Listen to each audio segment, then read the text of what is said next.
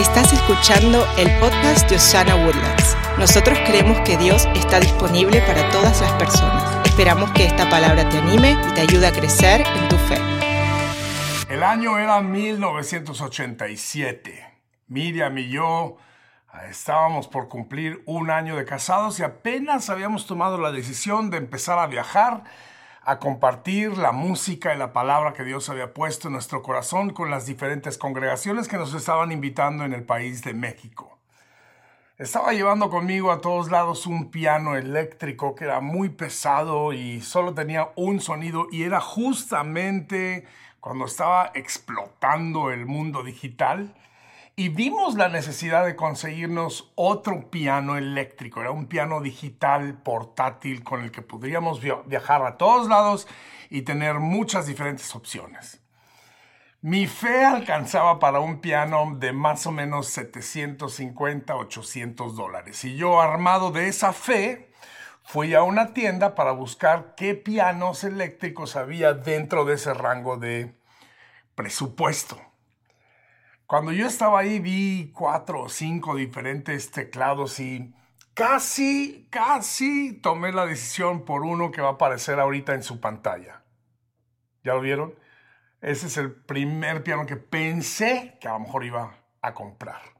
Y después de hablar un rato con el vendedor y ver cómo le podíamos hacer, cuando ya estaba por salir, casi me tropiezo con otro piano que estaba en la salida es este que van a ver ahorita en la pantalla.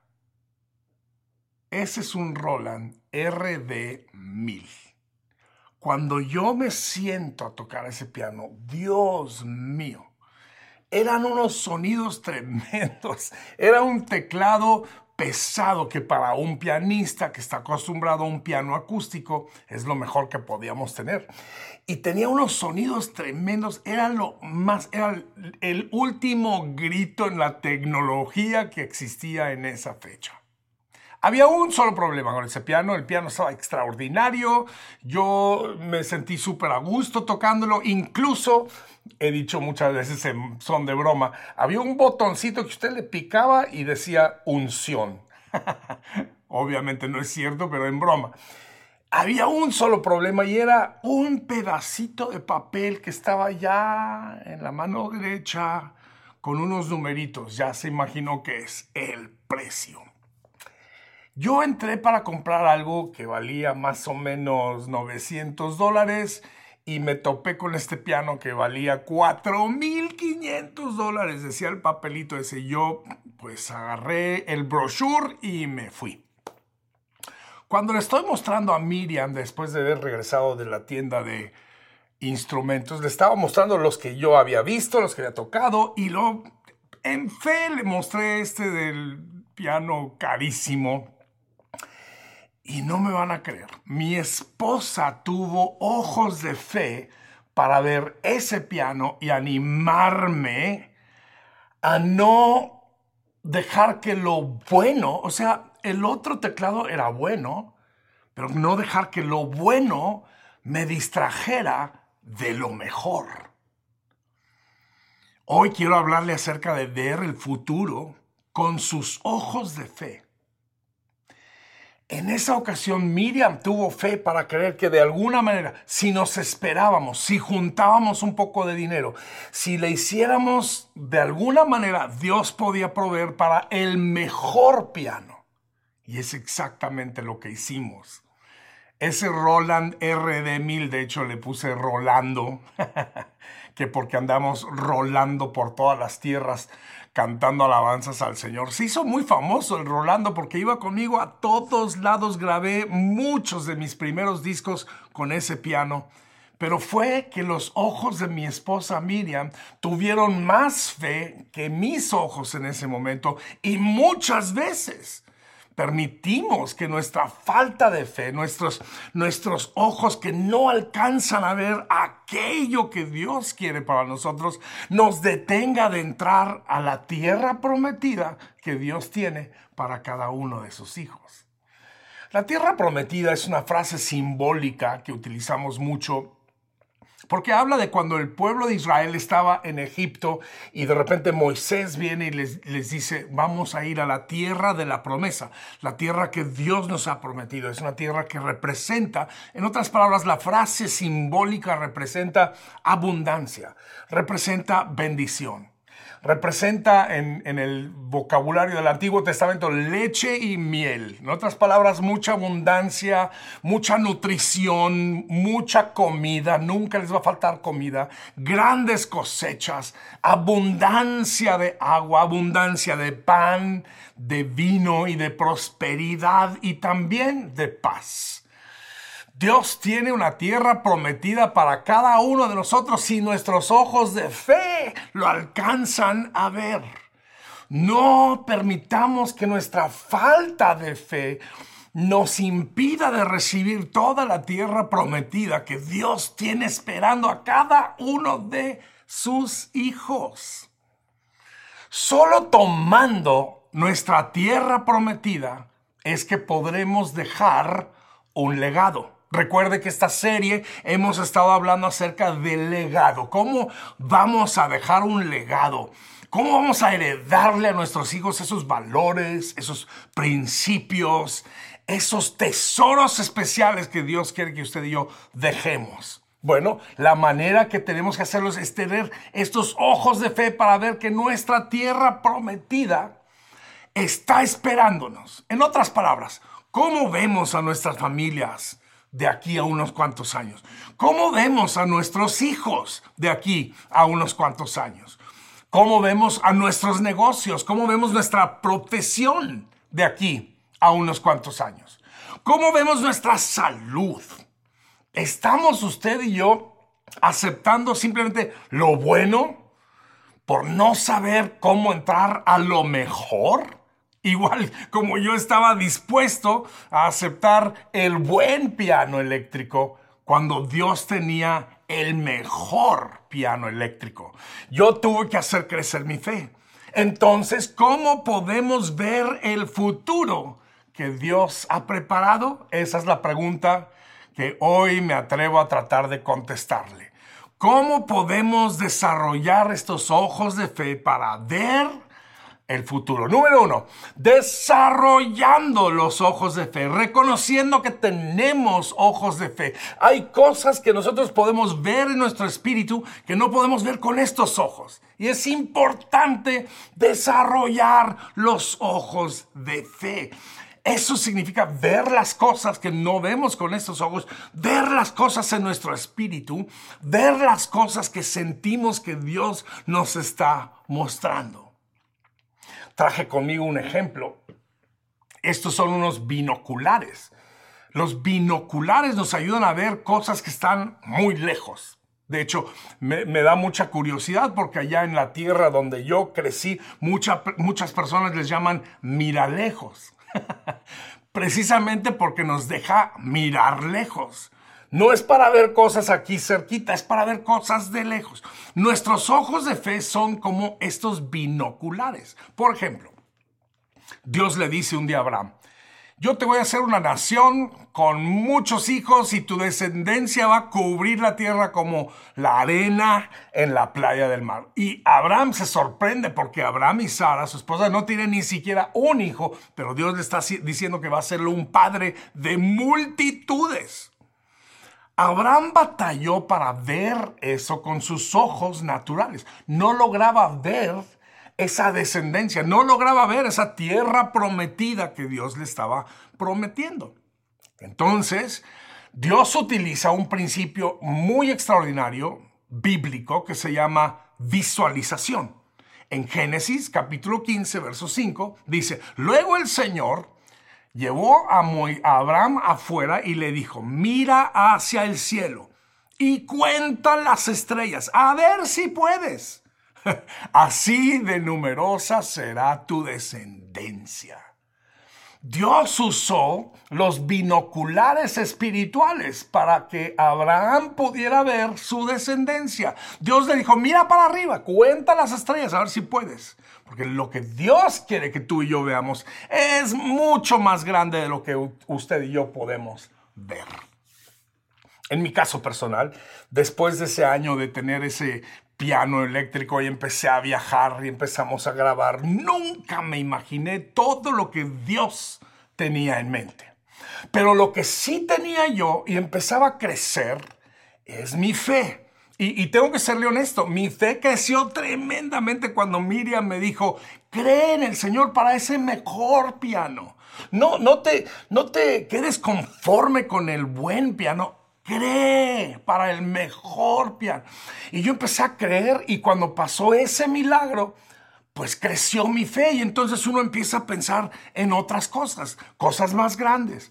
Después de estar viajando a diferentes eventos y congresos y, y, congregaciones, empecé a creer y empecé a hacer declaraciones de fe. Algunas personas se burlaron de mí, pero eso, es, eso va a pasar, porque los que tenemos fe vamos a ser el objeto de burla de algunas personas.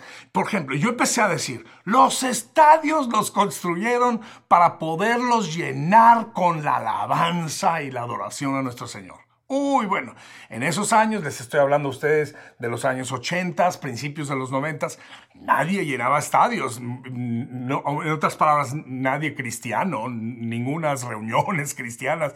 O sea, era muy extraña la ocasión donde alguna, algún concierto de música cristiana se fuera a dar en un gran estadio. Y entonces lo que yo empecé a hacer cada vez que yo pasaba fuera de un gran estadio, yo señalaba con el dedo, físicamente y verbalmente, yo decía, un día te vamos a llenar, un día tus paredes van a escuchar la música de gloria y alabanza al Señor. Un día vamos a estar ahí. Y, algunas personas pensaban que yo, estaba loco, ¿no? Porque yo pasaba fuera del Estadio Azteca.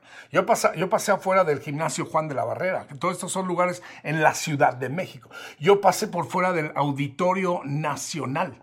Yo pasé por, por afuera de tantos lugares alrededor y después alrededor de América Latina. ¿Saben lo que pasó? Llenamos el Estadio Azteca, llenamos varias veces el Auditorio Nacional, llenamos el Juan de la Barrera, llenamos el Palacio de los Deportes en la Ciudad de México, llenamos el Estadio Nacional de Lima, Perú y también el Estadio Nacional de Santiago de Chile. Llenamos, un día estoy pasando por afuera de un lugar bien bonito y dije, Esta, este estadio, ¿cómo se llama? Estaba yo en San José de Costa Rica, me dijeron, es la Saprisa de Costa Rica. Dije, un día te vamos a llenar y lo hemos llenado. Afuera del Estadio Cuscatlán en El Salvador, el Flores en Guatemala, el Rumiñahui en Quito, el Vélez Arfil en Buenos Aires, el Parque Simón Bolívar en Bogotá, la Quinta Vergara en Viña del Mar, Staples Center en Los Ángeles, American Airlines Center en Miami, también en Dallas, una y otra y otra. En otras palabras, mis sueños se quedaron chiquitos. comparado a los sueños que Dios tenía. Eso es lo que va a pasar en tu vida en el nombre de Jesús. Lo voy a decir de nuevo para que lo agarres. Eso es lo que va a pasar también en tu vida en el nombre de Jesús. Te hace falta verlo. Quizá tus, tu fe no alcanza para ver todo eso. Mi fe no alcanzaba para ver que íbamos a llenar el Auditorio Nacional o el Estadio Azteca, pero tomando pasos y viéndolo con los ojos de fe es como pudimos llegar. Número dos, ¿Cuál fue el número uno? Desarrolle sus ojos de fe. En otras palabras, saque sus binoculares espirituales y dése cuenta, hay cosas que Dios le quiere mostrar. Ahora, número dos es muy importante porque igual que en unos binoculares, tenemos que enfocarlos. Aquí hay un botoncito que hace que se, que, se enfoquen, que salga y entra el lente, porque una cosa es que usted esté viendo, pero que si está todo desenfocado no va a poder ver entonces es indispensable que usted aprenda a enfocar sus ojos de fe. Muchas de las veces, por ejemplo, usando de nuevo mi ejemplo al inicio de esta enseñanza, el piano bueno era el desenfoque. ¿eh? Y por andar viendo eso, no pude ver enfocadamente lo que Dios quería para mí muchas de las veces por estar desenfocados o distraídos. Este va a ser mi siguiente punto. ¿Por qué? Porque una de las cosas que más desenfoca nuestros ojos de fe son las distracciones. Dios mío, el distraído es el que no logrará llegar a la meta. Nunca olvido haber leído esta historia de este corredor de la antorcha olímpica, estaba corriendo el, maratón donde tienen la, la, antorcha encendida y por andar saludando a sus amigos y por andarse distrayendo, de repente se tropieza, se cae, la antorcha queda tirada por todos lados y él quedó en vergüenza eterna. Está el video en YouTube. Es más, hay muchos que se han caído con la antorcha. ¿Por qué? Por distraídos. No se distraiga. Me pregunta usted, Pastor Marcos, ¿cuáles serían algunas distracciones? Bueno, una de las principales distracciones es cualquier cosa que contradiga la palabra de Dios. Cuando estamos nosotros filtrando todo a través de la palabra de Dios, vamos a poder desarrollar mejor nuestros ojos de fe. Pero si estamos escuchando tantas otras cosas que van en desacuerdo con la palabra de Dios, ahí es donde nos vamos a distraer y la distracción va a hacer que tropecemos. Hay algunas distracciones muy obvias, las noticias. Usted se pone a ver las noticias y su fe va a batallar. Hay revistas que nomás están, hable y hable chisme chisme, quién, quién se divorció de no sé quién y quién se casó con el otro y ahora anda saliendo fulanito tal con su tanito tal. Y andamos viendo todas las cosas. Con razón no tenemos ojos de fe.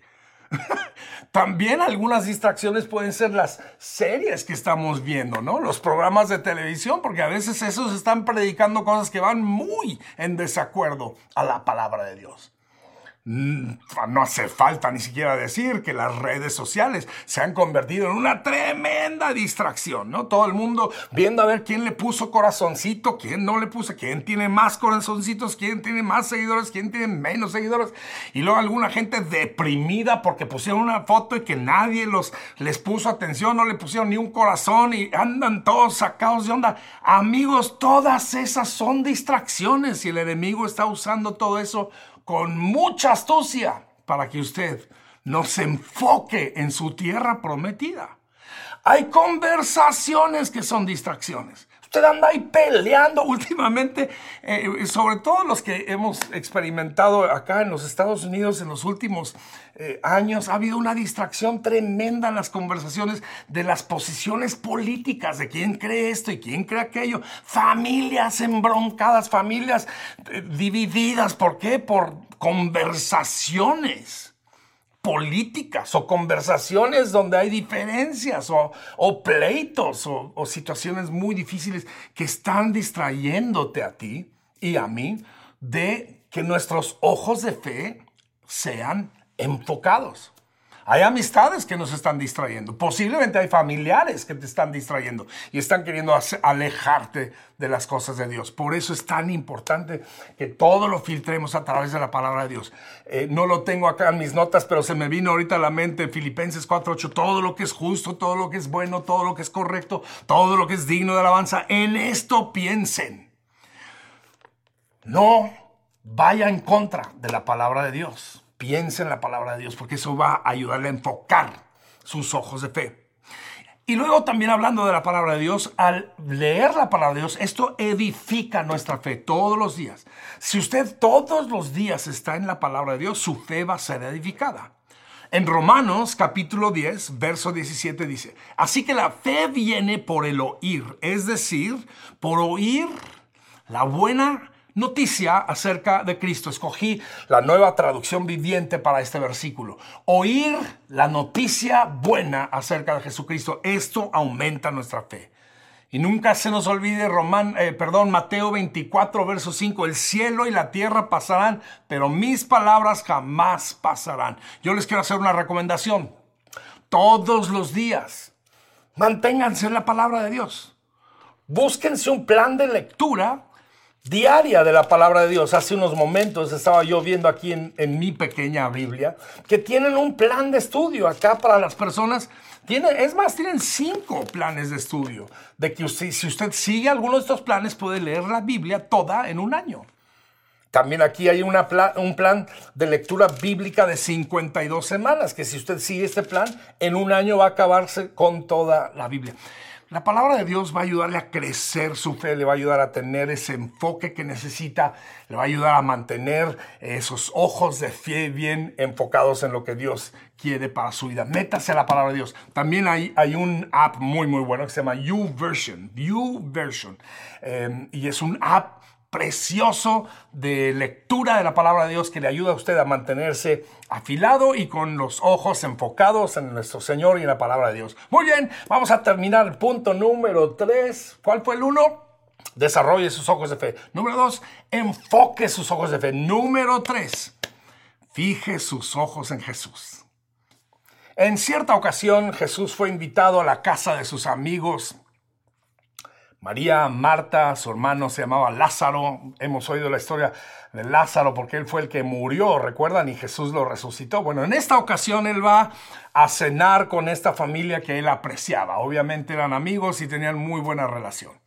Tanto así que llega Jesús y Marta, que es la, la, cocinera, supongo, porque es la que estaba en la cocina preparando y haciendo ahí, escuchamos, casi escuchamos los sartenazos y ella está allá adentro haciéndole, no sé, enchiladas potosinas o, pollo en salsa de pipián, no sé qué estaba haciéndole a Jesús, pero Marta está allá adentro, súper afanada, y Jesús en la sala está hablándole a la gente. María está sentada a los pies de Jesús escuchando la enseñanza, ¿no? Y esto molesta a Marta. Habemos muchas personas muy similares a Marta, ¿no? Que, su, su validación viene de hacer. Su valor en la vida, vida es que van a cocinarle algo rico a Jesús. y entonces están allá adentro dando sartenazos y también con la fumarola personal toda encendida porque está molesta de que su hermana está allá adentro de holgazana sentada a los pies de Jesús. Entonces al fin la Marta, tremenda como era, sale y le reclama. Jesús, ¿qué no te preocupa que mi hermana está acá adentro sentada? Yo no entiendo qué es lo que está pensando yo ya adentro tratando de hacer el banquete y esta está, nomás ahí sentada a tus pies. Y Jesús, con esa característica compasión, voltea y dice, mi, mi apreciada Marta, escogí nueva traducción viviente porque me encanta cómo eh, eh, lo tradujeron. Mi, mi apreciada Marta, estás preocupada y tan inquieta con todos los detalles. Hay una sola cosa por la que vale la pena preocuparse y María la ha descubierto y nadie se la quitará. Hmm. Jesús dice, hay una sola cosa que vale la pena y eso es estar sentado a los pies de Jesús. Todo lo demás es importante, todo lo demás vamos a tener que hacerlo. Pero hay una sola cosa que realmente vale la pena. En otra versión eh, dice, hay sola una cosa que es importante. Lo demás es necesario, pero lo importante es estar sentado a los pies de Jesucristo. Y dice, y María ha escogido eso. Y nadie se lo va a quitar. Amigos, usted y yo necesitamos hacer lo mismo. Estar sentado a los pies de Jesús. De esta manera vamos a poder saber escuchar a Jesús. Vamos a poder aprender de Jesús. Vamos a poder seguir el ejemplo de Jesús. Vamos a poder estudiar a Jesús.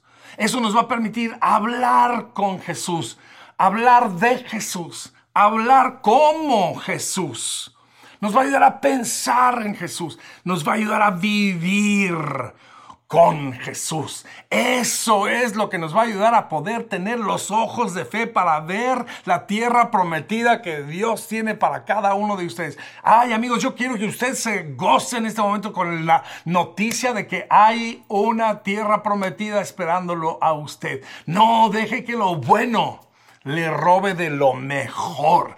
Fije sus ojos en Jesús. Así que desarrolle sus ojos de fe, enfoque sus ojos de fe, fije sus ojos en Cristo.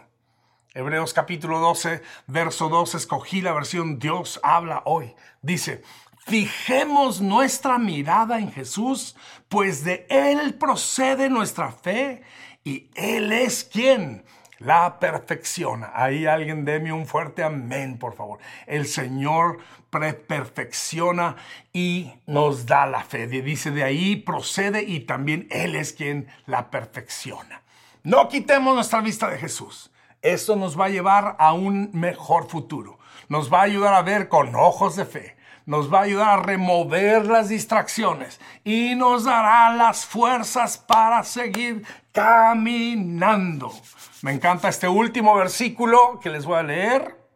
Filipenses capítulo 3, verso 13, escogí la versión palabra de Dios para todos. Dice así, hermanos, no considero haber llegado ya a la meta, pero esto sí es lo que hago. Me olvido del pasado. Diga conmigo en voz alta, me olvido del pasado. Y ahora diga conmigo también, y me esfuerzo. Así mismo, diga, y me esfuerzo por alcanzar lo que está adelante. Dígalo en voz alta, por alcanzar lo que está adelante. Amigos, algún día usted va a llegar a su tierra prometida Usted va a tener esa tierra de promesas, esa tierra de bendición, esa tierra de, abundancia. Dios lo tiene preparado para usted, para su familia, para sus hijos, para su esposa, para sus suegros, para sus vecinos, para sus amigos. Hay una tierra de promesa esperándolo a usted y un día usted va a poder ver físicamente lo que usted visionó con ojos de fe en el nombre de Jesús.